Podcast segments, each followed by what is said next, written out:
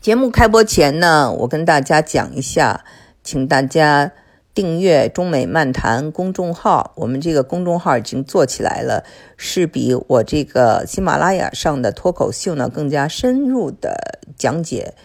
我们所谈论过的这些话题。那么呢，也有一个听友群成立了，大家可以加这个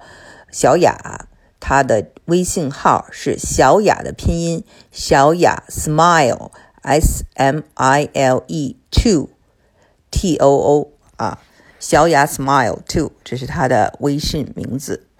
好的，那我今天呢就想再补充一下上期我做的节目里头呢，就呃讲到了 Draco 和呃这个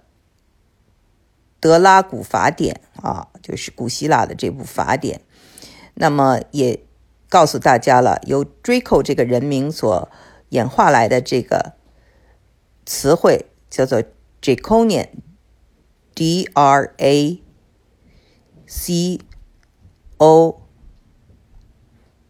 I A N，这个形容词呢是严苛的意思。那么最近我喜欢讲平行世界，因为我对这个平行世界有一个特别大的感受。很多中国正在发生或过去发生的事情，在西方其他地方正在发生着或将要发生着。那么，嗯，我们讲讲这个德拉古的时候呢，我又重读了一下我们中国的历史，就是在它是公元前七世纪六百多年。那我们知道，在同一个时间或稍微晚一点，啊，中国的春秋战国时期呢，也出现了一个法家。那我们知道，法家是有管仲啊、韩非子啊等等啊比较有名的这些呃早期的代表。到后来呢，就是李斯啊、商鞅啊啊这些法家呢，他们就是帮助啊秦朝实行了。呃，中央集权的统一，那么就是呃，法家呢也被一些批评家认为呢，他缺乏这个西周当时的这种礼乐啊，也缺乏这个我们儒教所讲的仁义。然后呢，他是以刑治刑，刑就是刑法，以刑法治刑法，就是呃更加的，就是狠严苛。所以呢，我们看哈，在这个德拉古和这个法家之间，我们是不是找到了一点点这种平行世界的感觉？那最后呢，我们知道这个接下来在古希腊之后，因为他的这个德拉古的统治之后，就出来了一个叫做梭伦的人进行了改革。那么本身的秦朝呢，时间不是很长久。那最后到了，我们知道到了。秦汉嘛，秦汉到了汉朝呢，大家又开始独尊儒术，所以呢，非常的有意思，就是这个世界的轮回与变化。那么我今天想讲的呢，就是说又回到我们的现实世界来讲讲啊，我上期讲过的就是关于年轻人，美国的年轻人在迈迈阿密海滩度假，说这种娱乐娱乐致死啊，这个娱乐致死，然后呢，那个。美国的这个顶级传染病学家啊，福西博士啊，叫做安东尼·福西，他呢就是在嗯接受 Mark Zuckerberg 在这个 Facebook 上的直播的时候，他就奉劝年轻人说要 take responsibility，而且呢，我们看最近的新闻也转了，然后大量在报道说，其实有多少人呢是在五十岁以下患了这个病，而且出现了症重的。呃，症状呃重症的，然后呢，最近呢又有两条新闻啊引起了我的注意，就是我们从数据上看哈，呃，像我们德州旁边有一个路易斯安那州，这次呢就在这个疫情中就发现路易斯安那州啊，它的死亡率非常高，它排在这个华盛顿州、纽约州、加州之后，它排第四。而且从人均这个得嗯新冠肺炎的比例来看呢，除了啊华盛顿的这个西雅图市，接着呢就是这个新奥尔良市。新奥尔良市我们知道是这个它路易斯安那州比较大的这么一个城市我曾经也在我的节目中讲过新奥尔良这个城市，它的那种娱乐娱乐至死，他的那种啊，就是昔日的那种辉煌，以及他的这种狂欢的气质。那么说到狂欢的气质，我也讲过了啊，他的狂欢节呢，正是在就是三月份，那就是在三个星期前，嗯。他呢，新奥尔良举办了他的这个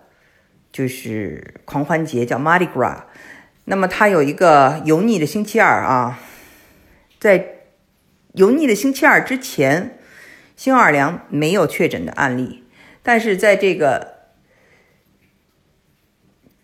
Mardi Gras 结束以后，就是他的这个狂欢节结束以后呢，这个数字就上来了，因为我们知道这个 Mardi Gras 呢，它是有。全世界各地的人都来参加这么一个狂欢节，它在世界上都是非常有名的。一个是啊，这里一个是巴西的狂欢节。那么我们知道这个新奥尔良呢，它呢和有一个法国区，而且呢，整个路易斯安那州呢是受法国文化影响。法国呢，就是当时呢。是把这个路易斯安那州等于卖给的美国，为了打仗，所以法国文化在路易斯安那州是一个特色，在那儿你可以吃，呃蜗牛啊等等法餐。那么好，我接着讲哈，说那这个法国人的这种狂欢的文化，在本土也在上演着。我在之前也讲了，就是法国呀，在三月的第一个星期六。举办了一个什么活动呢？举办了一个创吉尼斯纪录的蓝精灵的聚会，所有的成年人、小孩、年轻人都打扮成蓝精灵的样子啊，把脸上涂上蓝色，然后戴上小白帽子，一块狂欢。当时呢，我看了这个景象，就跟我欧洲朋友，我们就开了一个等于是呃这个 FaceTime 了一下，大家就聊起这事儿。然后当时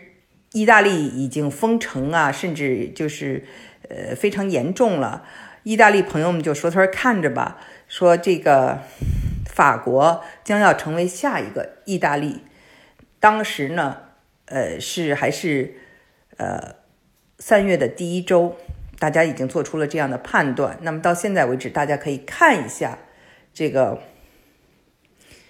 所发生在欧洲的这些。病例的这种提升啊，所以呢，我们讲过，就是说，liberty 自由还是活着，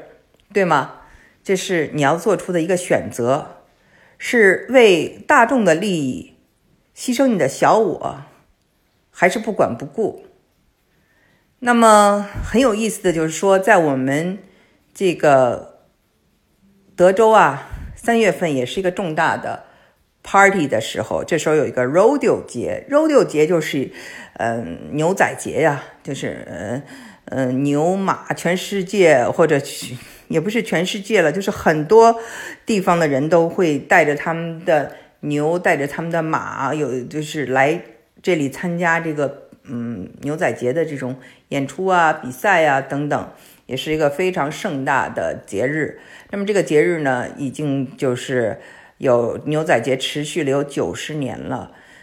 那么一开始呢，它还是开的这个牛仔节，但是呢，我们知道休斯顿的华人是很多的。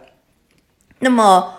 华人呢，是已经非常关注，由由于微信啊，由于现在的这种技术，非常关心啊。在国内发生了一些事情，那么武汉的万家宴就给大家了很大的一个教训。可惜呢，就是西方的人并不了解中国传出来的这些新闻和信息，但是呢，很多华人呢就开始这个发起这个 petition 啊，就是建议信，就是要求把这个呃牛仔节呢给关掉，也要求学校停学。那么。我相信不只是这个呃所谓的这个叫什么，就是华人。那有很多先知先觉的人，他们也是这样的看法。那么这一次呢，我觉得不管是呃德州的州长，还是休斯顿的市长特纳，他们都做的就是雷厉风行啊，很快就取消了牛仔节。那么呢，所以呢，我们看到都是在南方，两个州都是挨着。德州的情况呢，就比这个路易斯安那州好多了。当然，德州现在的问题呢，还是就是试剂不够，这个试剂不能到很多人都能够查。那么会不会是说政府呢怕这个查出来的人太多，造成恐慌呢？这个我就不得而知了。呃，因为这些问题呢，没有太多的信息，不能妄加评判。那么我就想说呢，其实这个平行世界非常有意思，就是说它有的事情已经在发生了啊。那么我呢，最近看了很多跟这个流行病有关的电影，就发现好莱坞。早已经把这些事情都判断了很久很久，而且都上演了很久很久。然后你去听 TED 的讲演，不仅是大家只知道比尔盖茨，那还有很多这样的专家。有个叫做 Brilliant 的这么一位专家，他在十几年前呢就呃。谈到就是说，将来未来有可能会出现这种全球性的瘟疫，那么呃，经济就出现危机，有多少人口会受到影响？没有人听他说，他说没有人关心。那他能做的就是说，他给像传染病这样的电影啊，他做这个顾问。嗯，他说他只能是写，但是呢，这些信息早已经在那儿，却没有得到政府的关注。所以呢，当真正的这种情况，到来的时候，决策者